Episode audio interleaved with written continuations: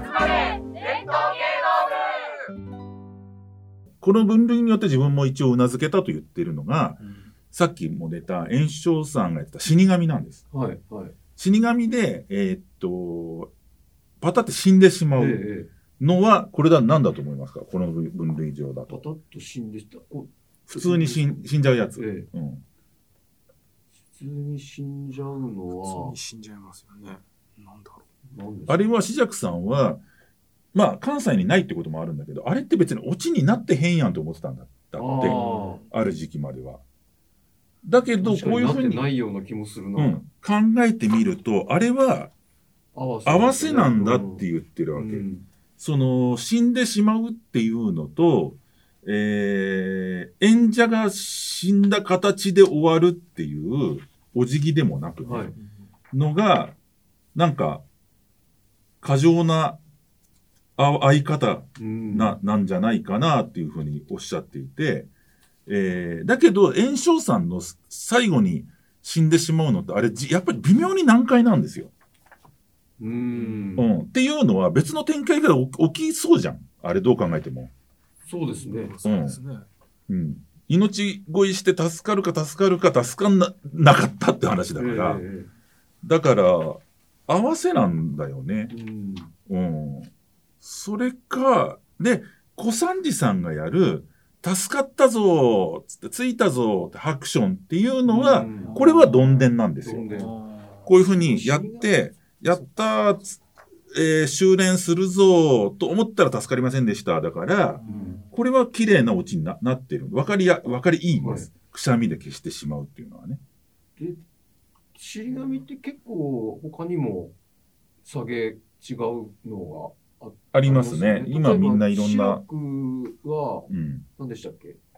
たんハッピーバースデーハッピーバースデーって冬いう。うん。そう、そう。あれもどんでんだよどんね。でんですよね。やったーっつってハッピーになったぞーと思ったら、アンチハッピーっていうふうにバンと終わるっていうことですよね。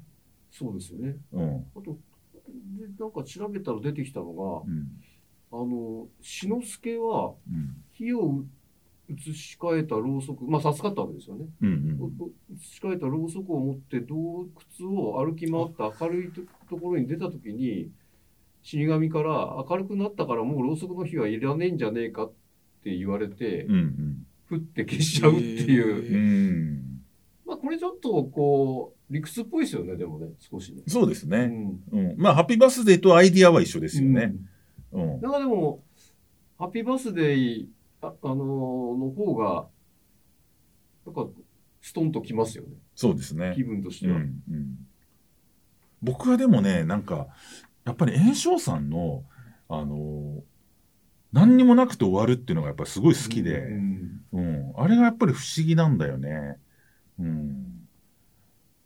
なんだろうね。だからあの炎症さんのやり方って、なんかね、振りのないどんでんのような気もするの。はいはいつまり客側は何らかの、こ言葉で終わると思いますもんね。うん、な、あのー展開、こういうふうに言ってるんだけど、もう一展開あるんだろうなってあーそうかはい思う想像してるわけなんですよ。したらそうじゃないよっていうふうに終わるから、なんかどんでんのような気もするんですよね。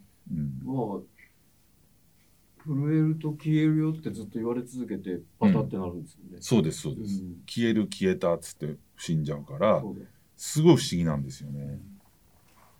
なんか僕が結構、これ落語家の人に話しても、あのー明確な答えが絶対に出ない問いというのがありまして、はい。あの、花色木綿ってわかります？わかります、わかります。あのー泥棒の。泥棒がね、あうん。のー床に隠れてるんでしたっけど。いや、えーっとあ、それは違うか。す、す、締め込みってやつかあ、締め込みで、あれ何を取られたっていそうですやつねそうです。え泥棒が入って、あの、取るもんがない貧乏長みたいなとこ入って泥棒に入るんだけど、で、あ、まあまあそうですね、床に隠れてえて、床に隠れてでその、あだこだ言うんですよね、その、そう、取られたやつ住が、住民が、もうなんかここぞとばかりに、えー高いものとか言うんですよね。高いもん言うわけですよ。羽織が取られましたとか。羽織とか持ってないんだけど、羽織が取られました。で、その長所を取る家の人とかが、えーじゃあどういう羽織だったっつと、えー表はなんかこういうあの絹でございまして。裏が払いそう、裏は花色木綿です。言う言って、で、言言うわけ。はい。で、その、何でもかんでも裏は花色木綿ってバカの一つ覚えて覚えてるか全部ら、花色木綿なんですそうね。ですね。で、ここにもなんかあの、あ他のものがありました、つって。で、どういうものだっつって、裏は花色木綿です、つって。その花色木綿じゃありえないようなことも言うわけですよ。だから今で言うとさ、なんていうの？あの、私のね、えーパンツが盗まれましたと。裏は花色木綿でございますって。いやいや、そんな作りないでしょみたいなのなんだけど、で、えーで、最後にその嘘ばっかり言ってたことがバレるわけですよ。そうですね。家主に、お前、お前なっつって、あの、泥棒入られたらわかるけど、そんなバカなこと嘘ばっかり言いやがって、つって、家主に怒られるわけですよ。で、お前は一体この裏を何と心得る？裏は花色木綿でございますって言って降りるわけです。下げになるんですよ。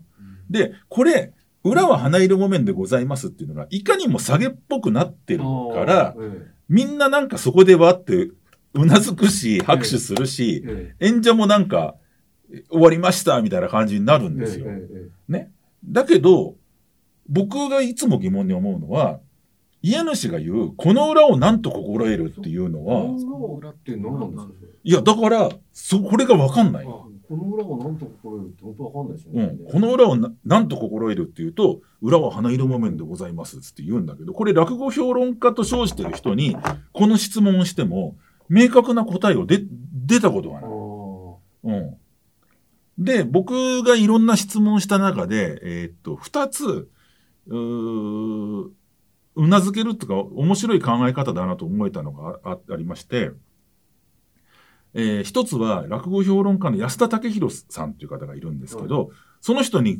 また同じ話をしたんですよ。この裏を何と心得るっていう、どういう意味ですかねって言ったら、裏に交番でもあったんじゃないのって言うんですよ。うんおーうん。長屋の裏に交番か警察署があると。そう、この裏を何と心得るって言って、つまり、ここにお前交番があるんだぞ、つって言言って、そんなデタラミっていいと思ってんのか。裏は花色木綿でございます。これはなんとなくわかるんですよ。うんでもそれ、その、なんかどっかにその振りがないとわかんないですよね。、そう、そうなんです。振りがないとおかしいでしょ、それが。で、あとは、市場師匠、落語協会会長の市場師匠に僕同じ質問したんです。ええこの、その裏を何と心得るってあれどういう意味なんですよ。。これどうういう意味なんですかって聞いたら、一橋とも実は明確な答えがなくて、だけど僕に聞かれたから、多分、あの、その、長屋があるゾーン全体が、裏長屋っていうか、う裏町なんじゃないかなっていう。うん。だから、僕もその裏長屋っていうのをちょっと想像しました。うん。で、その、裏、裏長屋なのか、裏ゾーンなのか、だから家主が、えー、でもこれもなんか論理的にはおかしいんだけど、この裏長屋を何と思ってるんだ？裏長屋でそんな嘘ついていいと思ってんのか？裏は花色木綿でございますって。いうのは一応なんか、わからんでもないなというう感じ。んだけど一場師匠にしたって、僕が質問したから考えて言ってくれたんですよ、これ。はいそうですねうんう別にもう、あの、おおぼ昔覚えた通りに、そうそうそうそうそうそうそうそう。あとは一場師匠じゃない、普通にやってる若手の人とかに聞くと、うんみんな考えたことすらもないから、うんいや別になんかそのままやってますけど、みたいな、なんか答えになってないこと花が屋木綿ってわりかし前座がよやる話ですか？やる話ですね。わりかし初期に覚えるんですよね。うん、出来心って言ったり、花色木綿って言ったりね。あはいまあ同じ話なんですけど、その、なんだ、あの、な、何を取られたっていうのが、ある、くっつく場合は花色木綿って言ってるわけなんですよね。うん。そうかそうか。あの、この裏をなんと心得るっていうのは本当不思議で、だけど、うん僕も自身矛盾したこと言うだ言うようだけど、不思議なんだけど、あれはなんか家主のセリフとしていいセリフなんですよう。ん。うん。この裏を、うんだからまあ市場さんのでもいいし、でも僕は安田さんのなんか裏に交番でもあったんじゃないのかっていうのは面白いなってイメージ、落語っぽいし。そうだとして、例えうん。ば泥棒が、うん。あの、あどこ入ろうかなと思ってて、うんで、あの、この裏交番だけど入っちまおうみたいなこと言うときっとつまんないんでしょうね。でしょうね。おそらくね。でしょうね。うんそうすると、いわゆる、なんかちゃんと振りがあって、うん出てくるというようになっちゃうから、逆に面白くないんだろうそなう。ですね。うん。まあ、りやっぱり落語ってそんな理屈じゃないんだよっていううん。ところうん。が、うん、でしょうね。花色木綿そうですね。なんか不思議な話話ですよね。うん、そう。あれはでもみんなやりますよね、泥棒のね。うんあれもまあ別にどこで終わってもいい話なんだけど。うん、で、あとね、さっきの話で言うと、新庄さんが変わり目を、その、調子の変わり目っていううどん屋が出てくるとこまでややってなかったんですよ、基本ね。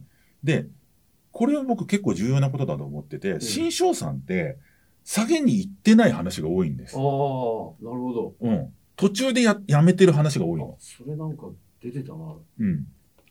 例えば、あのーアワビノシっていう話でも、はい。あのーアワビノシって知ってます？聞いたことあのわかります。うん。あの、おお腹が空いちゃってね、えージンベエさんっていうのがいて、そうすると家主のとこにね、あのーお子さんが生まれたから、それをお金を工面して、お祝いを持ってったら、そのお返しっていうのくれるからっつって。で、結局儲かるんだよ、みたいなアイデアを奥さんが出すわけですよ。で、そのアワビを持っていくんだけど、そうするとアワビっていうのは普通のタイとかを持ってくのとちょっとちょっと違うんで、なんか難癖つけられるんですよ、はいおめ。おめでたくないっていうことを言い出して、で、喧嘩みたいになる話なんだけど、あれ、本当は下げがあるんです。えー、のしはアワビの、えーなんだ、おじいさんで、えーこれは杖でございますとかってあるんだけど、うん新庄さんってそこまでやんないんですよ。はい。その途中でなんか言い争ってるところで終わっちゃう。ううんん。で、それが今は割とその、おいご一門の方になってるし、えー変わり目はそさっき言ったようにあの元帳を見られたっていうのがもう、むしろそっちの方がねやる話になってるし、それからね、居残り左平次っていう話で、えあれはあの最後に左平次が、いろんなお金とかをせしめてね、うん。帯とかをせしめて、品川の遊郭から去っていくわけなんですよ。ええ。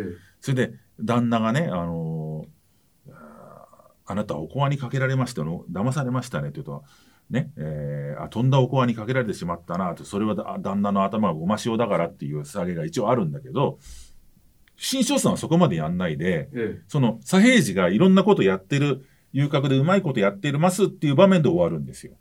ああ、じゃあ、いわゆる厳密に言うと下げちゃいない下げちゃいないの。うんね。そう。それで、川戸貞吉さんっていうはい、TBS のディレクターが、その、新庄さんが下げまでやってる録音を持ってて、でし新庄さんに、お父さんがこの居残りの下げまでやってる録音が僕持ってるよって言ったら、新庄さんが、あ、それは親父は放送だから本当に嫌々やったと思います。ううん。ん。あの、やんないんだけど、多分それ頼まれたかなんかで、うんあの、無理にやったんだろうなって、うちの親父は下げまでやってませんでしたって言ったっていうのね。だから通常やってなかったんですよう。んうん。そうですね。とあの、その、遊遊郭の旦那がうんおこわにかけられたっていうと、その若い氏があなたの頭のごま塩ですから。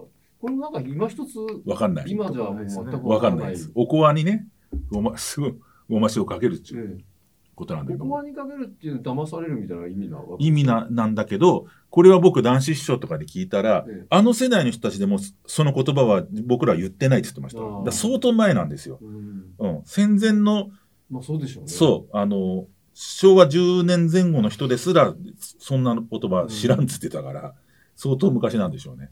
明治、明治でしょうね。まあ、割とだから、すあの、居残りも、あの、その下げを変えてやる人がいます、います。いいます。います。うん。あの、男子師匠は、その若い氏が、なんであの、あの、あいつを表から出したんですかって、うんその、店主に食ってかかると、うん。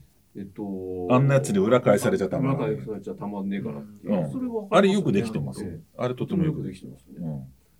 うん。あとあのもう一個うちの旦那はあの本当に仏みたいなあのいいいいいい人なんですよっていうとまあのんまたああのやってくるかもしれないって仏の顔も三度っていうそんなは酒あ。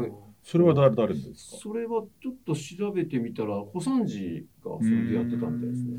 でこの間あの三座の居残りを読売ホールでやってたんではい。三座きっと居残りいいんじゃねえかなと思って聞きに行ったら、いやっぱりあの小三治のその下げでうん仏の顔の三度でえーやってましたね。え、それどういうことですか？そのね、2回、ん？えー ?3 度とどういう意味？どういう、すいません。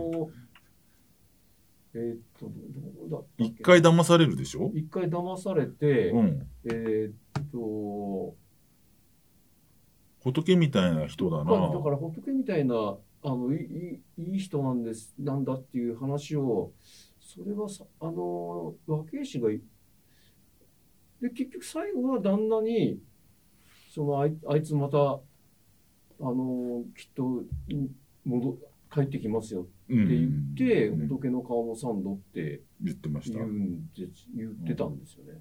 でもでもスストンって来たんですけど、うんあれ今から考えるとちょっとなんだろうって。だからそれの場合なんか、もう一回来るのが3度目じゃないとなんか、そうそうですね。一致しないような気もしますけどね。ええええでもまあそこうまくしてるんでしょうね。そうですね。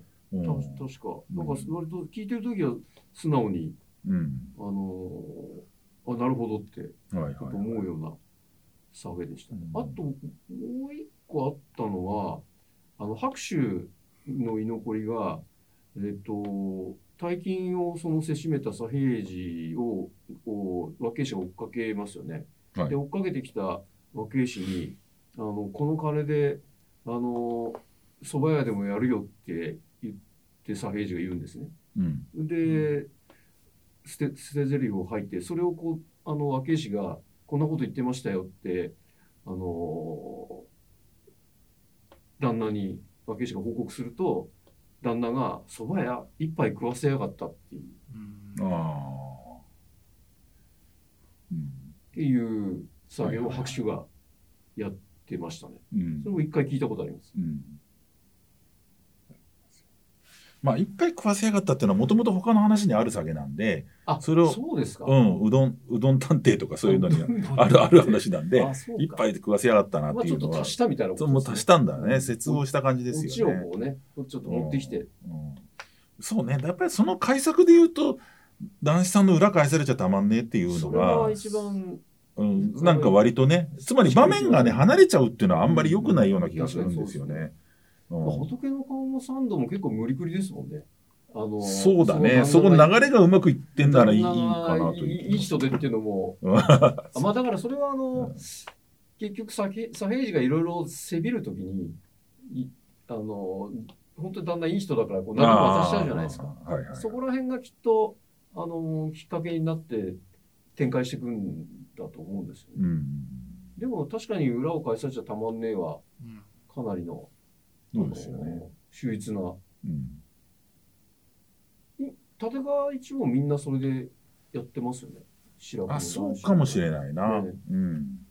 あれでもね、僕はあの、新庄さんがやってた、だから今、えー僕の友人のね、金元手馬路さんなんて新庄さんの系統の人がいるんだけど、それには、あの、途中で金のでやってみたらって僕言ってるんですよ。そこでね、で、僕の知ってる限り、残念ながら聞いたことはないんだけど、あのね、立川藤四郎さん、高田文夫さんがねうん、自分の回でやった時に、やっぱり、あの、酒までやんなかったんですって。はいだから多分新庄さんの音聞いたんだと思うんだけど、うんそれはいいと思う。でね、あの、どこで切るかっていうと、えー、まあ、居残りがね、あの中でいろいろ活躍してやるじゃん。はいそれそうするとほら、あの、刺身が、あ下地がねえぞって怒ってくる客がいますよね。えそれでその、そこに入って、入ってくるじゃないですか。ええそれでこれ、これで、すいませんね、これで、つってさ、おお食べください、つってさ、つけて、まあ、蕎麦のつゆなんだけど、で、えー、今、花魁来ますんですって、もうバカな噂ですよ、つって。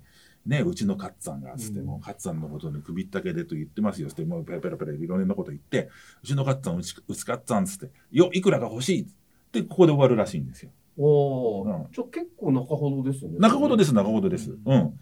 だから、その盛り上がったところで終わるわけ。うん。だからそれすごいいい終わり方だなと思ってて。うん。まあ、あの通常聞いてるといわゆる左平次が活躍し始める最初のエピソードですもんねそこね。そうです、そうですあ。ののこのこねあの布団部屋から出てきアンド部屋から出てきてそうです。で刺身の下地持ってくんですもんね。そうです。そこがきっかけであのあでその後結局そのも来た花魁にあいつ誰だみたいな話がそうそうそうそうてで人気者にだんだんなってくるんですよねなってくる。っていう話で。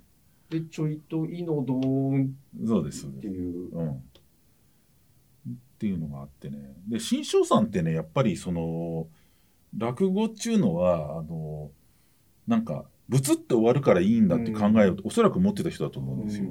それであの船徳って話あるじゃないですか、はいはい。え船徳っていうのもそのあの徳兵衛っていうのがせ船頭を呼んでくださいっていう。そう船頭に慣れもしないような若旦那が船頭になってしまって柳橋から船出ると、えで浅草まで行くんだけど結局ちゃんと焦げないえで、え 最後なんか浅瀬みたいなとこ行って、あのーそう石垣にね石垣にこうついて ついて取られちゃったりして。そう、子守が悟られちゃったりして、で、えーすいませんっつって陸に上がったら、船頭一人雇ってください。これは紫尺で言うとこの謎解きですね。すいませんっつって陸に上がったらっていう言って、えーまあ、何言うかと思ったら船頭一人雇ってくださいってことだと思うんだけど、で、それはまあよくできた下げなんだけど、えっとね、今の馬関さんが書いてるんだけど、新潮師匠とどっかで地方だと思うんだけど、ご一緒した時に、その恋でなんかこううまくいかないっていうところで、なんか終わったんですって。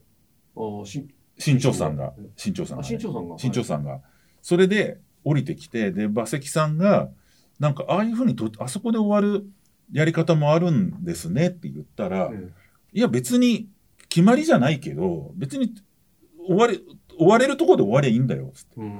言ってたっていう。あの新潮さんがですよね。うん。ああれだけきっちりした芸をやってた新潮さんが、別になんか雇ってくださいというところまでやるのがマストじゃないから、うんそこはお父さんのノリと僕はすごく近いと思う。うんで、なんか馬関さんが、あ、そうなんだってすごい勉強になったって書いてらしたんだけど。うんまあ、船頭一人雇ってくださいっていうのをね、別に、そんなに、そうそうそうそうそうそうすごくいいなとか言うわけでう。もないいいなんじゃないです。全然いいなんじゃないですよ。それよりも前半のね、その、船頭になってくくだりの方がよっぽど面白いわけですもんねそうです、そうです。うん。